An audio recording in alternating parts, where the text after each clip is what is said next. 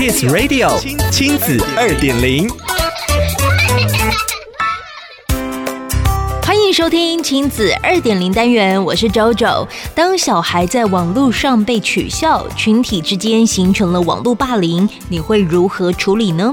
今天的亲子二点零，就让我们来聊聊亲子天下针对学龄前国小和国中的孩子，因为使用网络衍生的教养问题和情绪困扰，邀请到了心理师提供建议，帮助孩子与家长一起面对社群世代带来的情绪风暴。有个国中女孩因为皮肤过敏，被班上同学取了“蟾蜍”这个绰号。后来开玩笑变了调，同学在国中女孩的 IG、脸书上不停地贴蟾蜍的照片，在班上的 Line 群组取笑她的外表。遇到这样的情形，该如何跟孩子一起对抗网络霸凌呢？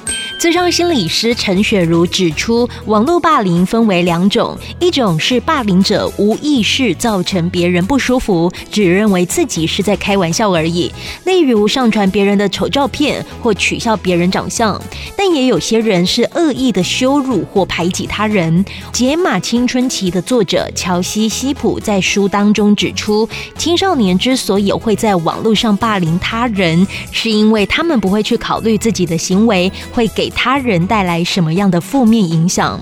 青少年大脑中调和冲动的组织前额叶皮质还没有发育完全，所以容易冲动。此外，成年人常常会考虑霸凌行为带来的后果，像是会考虑别人的感受，但青少年却没有足够的生活阅历这么做。再加上霸凌者很少看到他们在网络上的评论对被霸凌者的影响，于是就产生了眼不见心不念的情况。 그. 然而，被霸凌者却很可能将这一些评论当真，尤其对特别看重他人评价的青少年来说，这一些的评论很可能都会被记在心底。他建议，这个时候的父母要做的事情是尽力帮孩子了解到他们并没有做错事，他们本身也没有任何问题。也要提醒爸妈，第一件事情要先做情绪的同理跟疏导，先承接孩子受伤难过的情绪。当情绪宣泄完毕，也先引导孩子思考霸凌者的动机是什么。例如，他们觉得这么做很好玩吗？还是故意要欺负人呢？接着再慢慢引导孩子换位思考，其他同学为何参与霸凌？附和霸凌的人在想什么？他们也许不认同霸凌行为，只是想要融入群体或怕被排挤吗？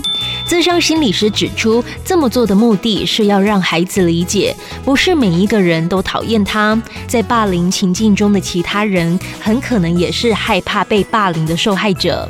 最后，父母可以问问孩子，希望怎么处理这件事情。例如，孩子希望在群组中向同学反映自己的不舒服吗？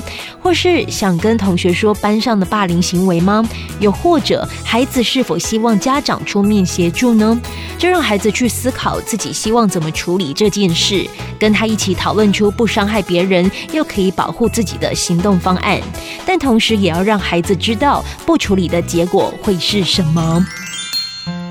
想要了解更多故事内容，请参阅《亲子天下》第一百一十八期封面故事，为孩子打造情绪自愈力。亲子二点零，我们下次见。